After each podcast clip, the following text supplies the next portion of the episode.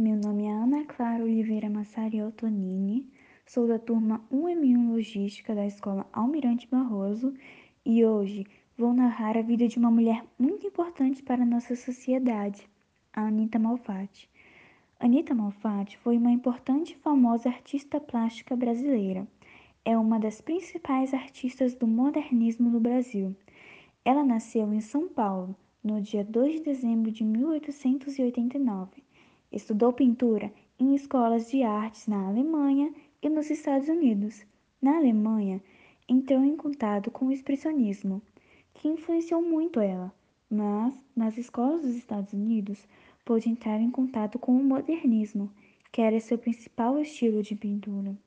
Suas obras mais famosas são O Homem Amarelo, A Estudante, Farol e entre muitas outras.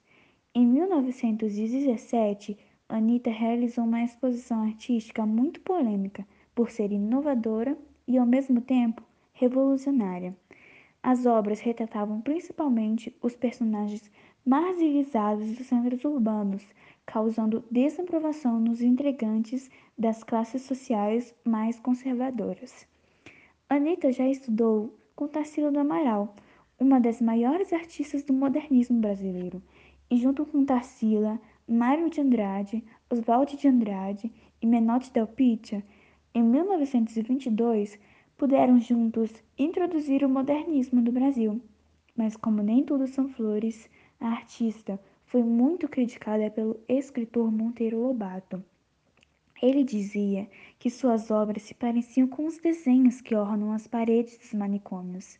Mas mesmo com todos esses insultos de Monteiro Lobato, Anitta continuou de cabeça erguida, seguindo com o modernismo e continuando a introduzi-lo no Brasil.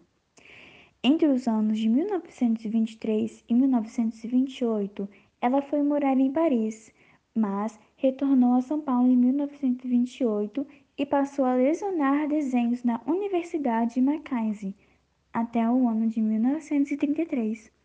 Já em 1942, tornou-se presidente do Sindicato dos Artistas Plásticos de São Paulo e entre 1933 e 1953 passou a lesionar desenhos nas dependências de sua casa. Infelizmente, Anita faleceu na cidade de São Paulo por conta de uma atrofia na mão direita e no braço, no dia 6 de novembro de 1964, aos 74 anos.